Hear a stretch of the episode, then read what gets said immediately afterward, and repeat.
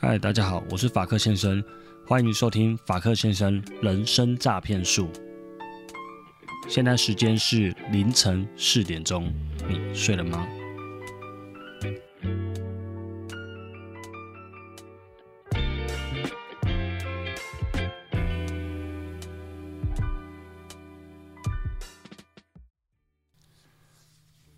那今天第一趴，欢迎收听今天的调酒教室。今天的主角是贝里斯香甜酒，我都简称奶酒。那我刚刚查一下，它是一九七四年在爱尔兰率先发行上市的第一款奶酒，它深受大家喜爱，也是世界排名第一的香甜酒品牌。那在烈酒方面呢，它是排名全世界第六名。那它除了单饮，也可以做很多的变化。那我等一下会教大家怎么样在家简单的调酒。因为防疫期间，你也不能去外面喝酒，但是你又是个酒鬼，那怎么办？那我们就来简单做一下奶酒。当然，自己调的口味跟你在酒吧喝起来的不一样。如果你真的要喝好喝的，那你去。酒吧，你去呃九十人餐酒馆找仔仔，好，他调的一定比我好喝。呃，贝里斯的奶酒它本身很甜，那不太能单喝。如果你要单喝，最少你要加冰块。你可以加无糖绿茶。如果你是呃你高香吼，你吃很甜，那你就可以买有糖的绿茶或红茶、乌龙茶也可以。那你加上去就会变成奶绿、奶红、乌龙茶。我今天刚好我家里有一瓶奶酒，那我刚好也剩牛奶，所以我没有任何茶类，我就把牛奶加进去。那牛奶加奶酒会变怎么样？就变得非常浓郁，它的口感是很浓郁的，但它酒气方面你比较没办法盖掉，所以它我觉得有点淡淡的酒精味。那我个人是还是比较喜欢偏爱加茶类的，茶类还是我觉得套起来比较好喝。那比例的话大概是一比四，奶酒一。然后绿茶四，那你可以在奶酒在你的杯子倒四分之一，那接着把你的绿茶倒到差不多八分满。那如果你不想失败的话，就是奶酒再倒少一点，那绿茶慢慢加，奶酒比例慢慢加，慢慢去调出属于自己呃喜欢的一个味道。那这个没有正确的答案。好的，那接下来就进入到我们第一个主题了。哦，刚刚第一个主题还不错，讲很快。第二个主题就是月嫂先生，我会教你或者是你的另外一半怎么在产后帮上你的大忙，成为你的神队友。那月嫂先生，嗯，我现在就是月嫂先生。那我现在不睡在干嘛？我不是在熬夜，我是在逐梦。因为呃，真的很想录 podcast 啊，那就想说来录录看啊，反正也好玩啊，虽然没什么钱赚，反正就好玩就好了。那就跟你们分享一下，呃，我们产后的生活，那也可以让你们夫妻的感情更融洽，不要为了一些产后的小事起争执。呃，我跟大家说出来，大家才会知道说，哦，原来啊，大家都是这样子，所以。放宽心，才可以让两个人在夫妻的呃生活上更和乐。好，那这一段以下这一段适合几种人听，那不适合的你可以赶快呃按快转或是略过这一 part。好，这一段适合第一点，如果疫情期间居家办公 （WFH，Work from Home） 的人。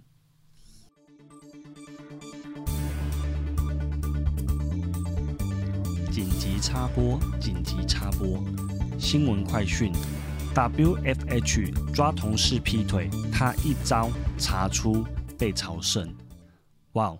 看一下这一则新闻，他说最近啊，台湾本土的疫情延烧，所以很多公司都纷纷实施了居家办公，那减少大家员工外出染疫的风险。不过就有网友爆料，因为啊，有人居家办公的时候被抓到同事的婚外情。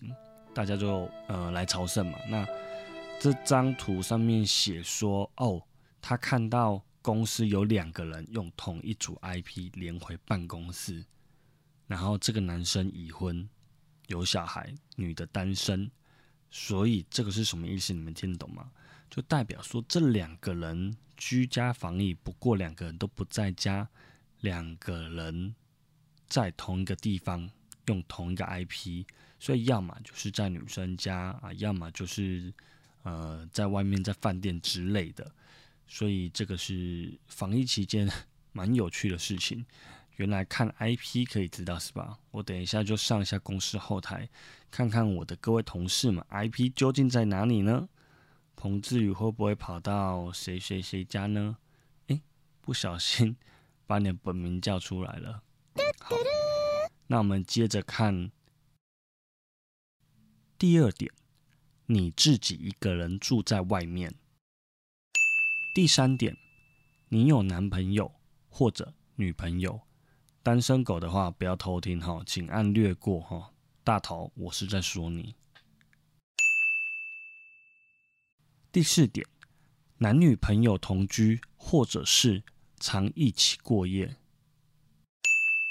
第五点，你们只有偶尔避孕或者是都中出。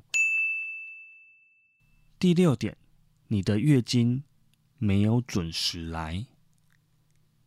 第七点，你正在怀孕。第八点，你的另外一半正在怀孕的。那以上的人员都做齐了吗？我们的节目即将开始。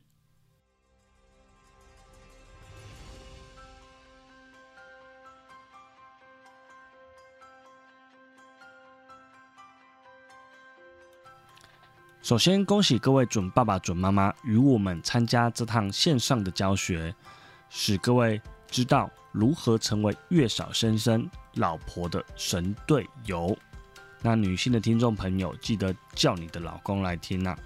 那首先，我先讲生产后有三种坐月子的方法。哦因为生产后最重要的就是坐月子而已，基本上其他人都不需要担心。第一个。娘家帮你做，你回娘家啊，小孩也是给你的妈妈顾，妈妈帮你煮饭、洗衣服。那先生的话呢，有可能是同居，或者是有可能分居，住在原本的房子，但是白天要上班，所以没办法照顾你。第二种，婆家帮你坐月子，先生去上班了，呃，你们是跟婆婆同住。或者是说婆婆过来与你们同住，负责帮你煮饭，呃，照顾小孩，帮小孩洗澡，跟做其他的家务事。第三种，月子中心。那月子中心呢，这个是最花钱的，真的真的爆干花钱的。但是如果你老婆说要住，在你们的经济状况许可下，你一定要给老婆住。因为呃，当老婆、当妈妈生小孩实在是太伟大了。她帮你生了一个非常可爱、非常健康的小宝宝，怀胎十个月，非常的辛苦。那产后生身材的恢复也会很慢，那很有可能也无法恢复到帮你生小孩之前那么漂亮，哦，身材那么好。生完以后，小孩也几乎是二十四小时黏着妈妈的。生小孩子的痛，据说也是非常非常痛，不是我们所可以理解的。那住在月子中心的好处呢，是二十四小时都有人帮你顾小孩，每天有人帮你炖补你的茶饮。那很多杜仲茶给你喝，根本喝不完。月子中心的话，有月子餐可以订，所以基本上三餐都是有人帮你送到房间门口，吃完也不用去洗碗。老婆身上的衣服也是月子中心所提供的哺乳衣，如果弄脏了，嗯，的奶溢奶脏掉了，你就丢洗衣篮洗就好了，再拿一件新的就好了。先生基本上也很爽，你只要在旁边耍废，做自己的事情，呃，可能是工作、看电视、划手机、看书、睡觉，都都很好。那你只要。基本上，你只要偶尔帮老婆倒倒茶水啊，打开饭盒、关起饭盒、打开饭盒、关起饭盒，就是这么简单的几个动作就好了。所以你只要问他说：“老婆，今天我们要追哪一个剧呢？啊，追哪个韩剧呢？啊，好啊，好啊。”然后帮他按，这样就一百分了。那有人会帮你洗小孩，但如果你是亲喂的话，嗯，你会比较辛苦一点，因为护理师会一直打电话来，请你把小孩带去喝奶。那如果你是泡配方奶的话，那恭喜你，你比较轻松。再来是，如果你是要挤你的母乳给小孩子喝的，那你会再辛苦一点。呃，我看大部分妈妈都是这样子，所以我说，嗯，妈真的很伟大。她为了小孩子、小朋友好、小 baby 好，她知道母奶比较有抗体，所以她愿意这样子去挤奶给小朋友喝。因为一直挤奶、挤胸部，其实是一件很累而且会痛的事情。他在挤奶的时候也不能休息，而且不是说哦，就挤今天就好了。你知道，持续一直挤，有可能挤了半年或更久。那你为了要追上宝宝的成长速度，你挤的频率或是时间可能还要拉长。那因为很多比较年轻的听众朋友，女性听听众朋友，她可能不知道，她以为母奶是一怀孕就有，那可能就跟打开水龙头一样，要多少有多少。其实它是要透过小孩子的吸吮去刺激，才会越分泌越多，也不是每一个。妈妈都有足够的奶水给小孩子喝，所以这边我想跟各位准妈妈说，如果或是呃你已经生产后的产，就是正在哺乳的妈妈，我跟你们说，就你们不用担心你们的奶量多不多，通乳这方面我略有研究，你一通电话过来，我马上就可以帮你处理。没有，我是说我要过去教你的先生怎么挤奶，我还可以教怎么煮饭。如果之后大家真的有这个需求、这个市场的话，我可以教这些准爸爸很多月嫂爸爸可以做的事情。好，结论就是，我觉得月子中心是蛮爽的啦，就是在你经济状况许可之下，你一定要去住啦。一天 一天的费用真的很夸张，你从五千、七千、九千到破万、一万多，可能两万的都有。自己住的是已经算便宜的，大概是七八千左右一天，真的是很夸张了。你当五星级酒店在住就对了。最后一个是我自己的最近的体验呐，就是月嫂阿姨，因为我二宝出生，那我刚请完月嫂阿姨而已，这几天都是自己在照顾，是真的比较辛苦。好，月嫂阿姨的话有点看运气喽。我老婆这一次第二胎她是剖腹，因为她第一胎吃了全餐。我们第一胎哦，那天印象深刻。她要生的那个晚上是台风天的晚上，那正在踢世界杯的冠军赛，非常紧张，刺激。我好像在房间看直播啊，干嘛忘了？他就说：“呃，老公，我好像肚子有点怪怪，好像快要生，有点痛。”我说：“真的假的？”我说：“现在？”我说：“现在半夜十二点呢。”外面刮风下雨，超级可怕的。我说你你真的不能到明天早上说不行，好像真的不行。我说好，那你不要紧张。其实我比他更紧张。我想说，外面给我台风天刮风下雨，你一定要这样去。虽然说离我家还蛮近的啦。后来我们就去了，去后呃，护士就先帮他安排了一间待产房，然后去观察他的一些。呃，什么什么频率之类，宫缩频率之类的。后来观察到晚上一整晚上都没有睡觉，然后我也一边偷偷的在看足球赛。因为说真的，妈妈你要体谅做爸爸的哦，他也没办法帮你痛，他这时候讲什么都是被骂。那如果你有需要，你叫他，他一定马上来帮你拿水，帮你干嘛，一定马上来。可是你要叫他坐在那边不划手机，躺下来不能睡觉。真的很 拘谨的，也是很辛苦啦，所以我就还是看了一下世界杯啦，那也缓和一下不要那么紧张的气氛嘛。好，我说那个吃全餐啊，所以第二胎的话，我们知道预产期后，我们就看了日子，然后选了一天，看哪一天剖腹这样。那这边我要帮我爸工商服务一下，我爸是赖老师，我爸是四十年的风水。地理的经验跟命名经验的老师，他已经帮破千位小孩跟大人命名，而且他现在已经超前部署。他很早以前就已经透过赖群主帮各位的小朋友命名。那它的命名会给你二十组名字，而且可以交叉使用。那搭配起来的话，呃，可能破百组吧，不晓得几组，收费只要两千块而已，真的非常佛心。那赖的话，请用电话搜寻零九三七六一九九八三，用赖，然后你点电话搜寻哦，不是点海底，要点电话搜寻零九三七六一九九八三。那现在都是网网络的一个世界了，所以都是网络的远端命名。那如果你是产妇，那你想要选择剖腹的话，你要选择一天好日子。那也欢迎加入零九三七六一九九八三的 line。好，接着我们回到正题。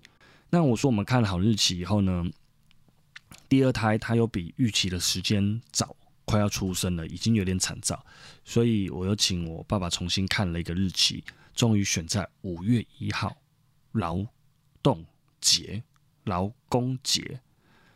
这天非常伟大，这天出来就是要当我们的劳动部部长的，我们的阿婷啊，朝廷的廷，我们的阿婷，她长大是要当官的，所以原本的月嫂呃还在服务上跟妈妈，那我们透过月子中心平台又帮我们安排了第二个临时的月嫂，那他只会帮我们服务四天，那四天以后就会换成第一个月嫂了。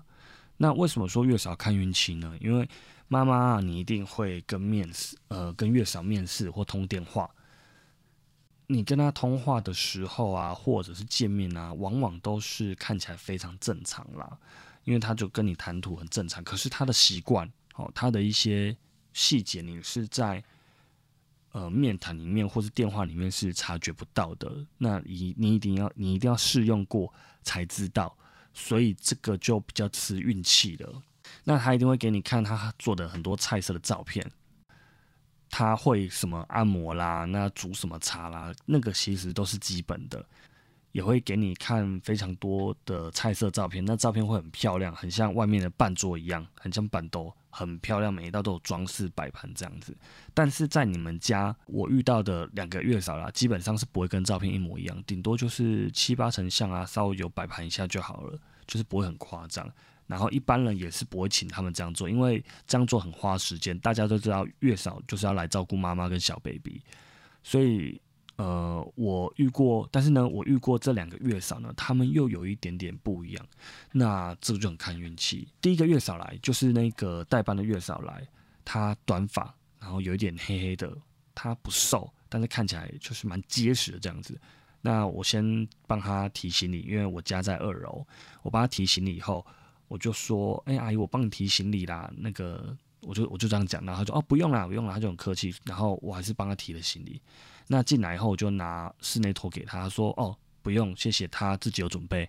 那就这样子，他下午两点到，放置好东西，大概看了一下环境，那很快就上工了。他就开始帮我小孩洗澡，然后帮呃跟我儿子玩水这样子。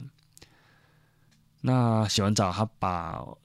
我儿子弟弟放在客厅的摇椅上，他就请我们看一下，他就去煮饭了。那我忘记第一天什么菜色，就是呃，我只记得就是还蛮好吃的。然后他每次的菜都会让我很惊艳。那我也会跟他讲说，哦，我还蛮怀念上海的那个姥姥肉，稍微跟他讲一下，给他看影片，诶，他就煮出来，而且味道嗯，真的还蛮像的，很厉害，就对了，就很好吃。那他也会跟我分享，就是怎么煮饭啊。那是一个非常健谈而且很客气的阿姨。那他也会主动就是刷厕所的地板，然后把地板的水刮刮干。因为这一点的话，我对他是非常加分。因为呃，月嫂跟宝宝，就是月嫂会抱着宝宝，那还有产妇，这样才会安全。因为产妇一定不能跌倒。那如果月嫂抱着 baby，也是要非常安全。我家还有一个大宝，大宝当然虽然快三岁，但是当然也是不要跌倒比较好啊。那在之前的新闻，很多艺人啊，还有社会案件都是在厕所发生的事情，可能滑倒或什么的，所以我个人非常重视厕所的干爽还有清洁。那如果你洗完厕所不洗完澡，你都不刷厕所的话，你的地板会有一点滑滑、湿湿滑滑的感觉。所以这个阿姨，我觉得她的习惯好，她随时都帮我把厕所啦、厨房整理的干干净净。那她才刚到我们家，就就一两天，马上就适应了。她也知道我们的。食量多少？好，每一餐大概吃多少量？然后知道我们的口味算偏清淡，那就很快打四天一下过，就我们依依不舍就送走了这位月月嫂。那月嫂阿姨，那来了这位，今天来的这位月嫂阿姨是呃原本就该来的。就是最原始的月嫂阿姨这样子，那我当然也很礼貌，我说：“哎，阿姨需不需要帮你提醒你？”阿姨说：“哦，好啊。”那我也不觉得有什么不妥，因为来者是客嘛。那你是要来帮我照顾老婆跟小孩的，我一定是待客如宾这样子。那我就帮他拿了行李上楼。不过这一次我没有拿拖鞋，因为我以为就是一样是月嫂月嫂中心出来的阿姨，他们可能都有自备拖鞋这样子。但后来阿姨立刻跟我要了拖鞋，就是但也害我很不好意思、很尴尬，我就赶快拿给他这样子。那接下来，嗯，到楼上以后啊，就开始认识环境啊。那看了一看那个他晚上睡觉跟 baby 要睡觉那个房间，他就说：“哎，这个婴儿床的栏杆很高，哎，那能不能让弟弟睡客厅那个躺椅就好了？就是会一直摇摇摇的那一种。那我们是手动摇的。那我就说，嗯，不好吧，睡床上就好了。但是我其实没有多说。但这时候我想的是，心里很多小问号。那我也不知道我这个观念是不是正确，有没有错误？那我想的是，我不想我的小孩子晚上睡觉是睡在一个不平整的椅子椅子上，而不是躺在床上，感觉那个脊椎会受伤啊。那有没有护理师或是医疗背景的听众朋友可以帮我们补充这个观念是否正确？请在我们的留言区帮我们补充一下。后来我们还是请阿姨把他放到婴儿床上睡，但几天以后发现，原来弟弟。每天晚上都是跟月嫂睡在一起，睡在月嫂身边。这个我其实我不太能接受嘞。第一个是我们都不会这样做了。现在月嫂走以后，我们都坚持他要自己睡，不要睡我们床上。我们希望他呃之后可以独立一点，不要一直依偎在我们的床上跟我们一起睡，甚至可以独立睡一间房间。二来是大人睡着以后，你会睡很沉，你有可能不知不觉的压到他，或者是。棉被弄把棉被弄到脸上等等的状况，所以我觉得这个是有风险的事情。我不相信月子中心，呃，就是训练中心是这样教他们的。但是我们发现的时候，只剩下几天是二十四小时，后面都九小时，就是不会有跟弟弟一起过夜的情况发生。我脸皮本身又很薄，我就也不好意思跟他说。那我我老婆脸皮更是薄了，但傻眼事情一直发生。小 baby 换下来的尿布就丢在厕所，忘记收，那也不止一次。那我知道当下，呃，洗屁屁你当然没办法边洗又边收，你一定要把小 baby 穿好以后，但是你换完尿布以后一一定要记得收嘛，因为这是他的专业。那厕所地板很滑，他也不刷，常常湿湿哒哒的这样子，那也不刮干净，真的难受。再来是他睡觉房间也超级受不了。房间有一扇对外窗，一般我们早上习惯，我们都是睡醒后就把窗户打开，把窗帘打开，让阳光跟空气进来。因为月嫂白天跟 baby 都是在客厅，那房间他睡觉那间房间开窗，让他通风一点。但他天天从早到晚都是把窗户关起来，窗帘也不不拉，把不拉开，然后门也是关起来。那他的体体型说实在就偏大，很会流汗，所以整间房间都是汗臭味。这个真的让我很受不了。那他还呃还有一个更傻眼的是，有一天因为之前月嫂他煮饭，我根本不担心，都没去看他，所以第二个月嫂来这个位就是没有去观察他煮饭。有一天我发现，我就是在厨房，然后可能丢了时候我干嘛，就发现他竟然在干烧空烧我的锅子，我的是不粘锅，他没有放油，他在把里面的水分烧干。然后我就看我锅子，想说难怪，我就觉得它越来越黑。外锅跟内锅都很黑，然后常常拿那个呃那种金属的汤勺在刮我的锅子，哇！我整个昏倒了。你用高温一直在烤那个锅子，但是后来我也是没跟他讲，没跟他讲，原因是想说啊，算了算了，就是真的脸皮很薄，不好意思跟他讲，然后所以唉就没跟他讲。然后可能是我自己有洁癖吧，然后他这。就是这个月嫂来了，大概服务二十天，总共只吸过一次地板跟拖过一次地。那他有一次呢，我受不了，我就是他他下班以后，我自己受不了，就吸了地板跟拖地。隔天他来的时候，就就说：“哎，我原本今天要拖地耶。”我就哦，不用了，我们昨天都已经拖好了，这样子。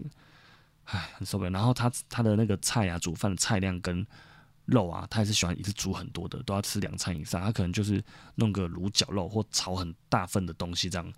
那我很我很，因为我老婆刚生完，我希望她吃的都是新鲜的东西啊。那他每次煮很多，我就很努力吃，很努力吃，尽量把它吃完，不要剩下。但如果剩下下一餐又变成是我要吃那些，我不可能就是跟月嫂说：“哎，阿姨，这个剩的你吃，这样然后我吃新鲜的。”啊，每次剩都剩一点点，我怎么可能说：“哎，阿姨你吃？”后来我真的受不了，就跟他说：“请他把那个分量煮少一点，我们这样子吃不完。”但是洗衣服方面，我觉得还不错啊，他都会把衣服拿去洗，然后晾干这样，然后把衣服收起来再折一折这样。但还有一件事情啊，对不起，我这个突然很会记恨哦，记仇。有有有一件事情有点小不开心，就是因为刚开始的那个第一个月嫂，就是我爸妈，呃，因为他只服务四天嘛，那他煮饭的时候，我爸妈都不好意思来一起吃。那他我爸妈想说，人家是服务产妇的这样，后来就说没关系啦，不用客气，一起来吃啦，都煮了，只是就是量变多一点而已啊。那阿姨还跟我们说，如果朋友要来，就提早跟他讲，然后他去准备量这样子，跟他说几个人，他多煮一点就好了。但是第二个阿姨，她我跟她说，哦，朋友在隔几天要来，后来跟我老婆说，这个要加钱，一个人要加一百块。我听到是蛮不舒服的。我想说，菜钱是我出，那买菜也是我去买，也没有叫你出去跑出去买，那顶多就是。你要煮比较多的菜，跟洗多洗几个碗，那可能两个人或两三个碗而已。虽然后来疫情就爆发了啦，我们也没有再让朋友来家里，但是呃，就是觉得这样子听还是很不舒服。不过，不过，不过，我还是非常感谢第二个月嫂阿姨来我们家帮忙，真的帮我们很多忙。她也跟我聊了很多她有趣的一些人生经历。呃，我这边先埋个伏笔好了啦，那我也不认为她会听到，呃，因为我怕我自己忘记。他聊的是他以前做过全国电子的 sales，呃，如果阿姨听到的话，我其实是非常感谢你，但是也希望你可以记得你这些可以在更好的地方。那我相信产妇在呃接受完你的服务以后，会帮你介绍更多的客户，而不是留下一点遗憾。不过我真的很真心谢谢你，也帮我们这么多忙。好的，实在太多经验要跟各位分享了，那我们只好分为上下集。那以上是我自己的经验，如果你还有任何问题的话，欢迎在下面五星吹捧留言，我会回复你的。最后，我们我们进入最后一个主题。疫情期间，我在太空狼人杀认识了很多朋友。疫情爆发之前啊，我们跟朋友去露营都会玩的游戏就狼人杀啦。疫情爆发以后啊，该杀的还是要杀，所以我们就改成在手机上面玩线上狼人杀了。我们玩的是 WePlay 一个一款 App，名称叫 WePlay 的太空狼人杀。这是一款改版后的狼人杀，一样找出谁是凶手，但是好人在白天是有任务的，所以你不用天黑前闭眼。那好人要走来走去去过任务过关卡，狼人会。随时在四下无人的时候把你杀了，杀了你以后，他可以躲到地道里面去，或者是逃离现场，再陷害给别人。如果你经过看到地上有尸体，你的荧幕右边将会跳出一个通报的按钮，类似警报器，告诉所有的游戏暂停，那会回到大厅进行会议讨论。那大家会报告刚刚的行踪行程，去解了什么任务，那有遇到谁，透过这样子的方式来分析，找出凶手是谁的一个依据。再看看有没有目击证人，或者是呃有没有人看到呃谁杀人？那比较类似是侦探游游戏找出凶手。后面还有一些进阶版本，譬如说他加入法医，法医可以看到脚印，看到有谁经过这具尸体，但不保证经过的人就是凶手。那警长类似狼人杀的骑士，他可以对一个人开枪，如果对方是好人的话，警长必须以死谢罪。好人也会变成白咖，一搏一搏，真的超级好笑。还有一个职业是工程师，他可以躲在地道里面偷偷看谁是狼人或是谁是凶手，因为凶手会杀完人可能会跳入地道或者在上面杀人被他看到，并且他可以远端不用到地图的每个角落解任务，他只要在地道里面就可以解任务了。进去地道这段时间他也是不会被狼人杀死的，所以基本上他是处于一个无敌的状态，因为他是阿仔工程师，所以他可以躲在每个角每个地道的。地方去解任务，但是他无法证明他是狼人或工程师，因为狼人跟他一样都会跳进地洞。那最后一个呢？他的职业是小丑。那小丑的话，他只要是被投票死的、被票死的，全部的人都会输，只有小丑会赢。所以小丑要一直捣乱，那故意站在尸体旁边不动，那假装你是凶手这样子，让大家来票你。那如果大家都票给小丑啊，游戏就结束了，啊全部的人输了，只有小丑一个人赢，所以这个跟传统狼人杀不太一样，非常有趣，欢迎大家一起来动脑，考验你的逻辑，还有你的人生诈骗术。那最后我收到了一则留言，非常开心，那我来读一下这位听众的留言。好的，这位名字叫做法克先生，不要再喝了。哎，对不起，这位这位。呃，ID 是阿尔卑斯山上的榴莲妹。标题他说：“法科先生不要再喝了。”内容他说：“用心的好节目，期待可以听到更多各式各样的内容。”呃，拜了位榴莲，我的爱，推荐功夫茶的泰式榴莲沙沙，不用一次抱一整颗榴莲回家，喝一杯就像吃了一颗榴莲。推荐大家一定要去买来喝看看，不然会后悔。哇，哎，这个我先截图，这个我真的会想要去买来喝，哎，因为我今天晚上刚宵夜又吃了榴莲，我觉得哇，好爽，好好吃，那个很软烂，但又很香，这样子。不过一颗榴莲真的是不便宜啊，要六七百块这样子，所以我会考虑哦。那谢谢你的分享，住在阿尔卑斯山上的榴莲妹。那谢谢你的支持，要再分享给更多的朋友知道。那今天的录制时间比较长，谢谢收听到最后的你，你们每一个人的订阅、还有收听、还有回复，对我来说都是非常重要。谢谢你们的收听，下次见，拜拜。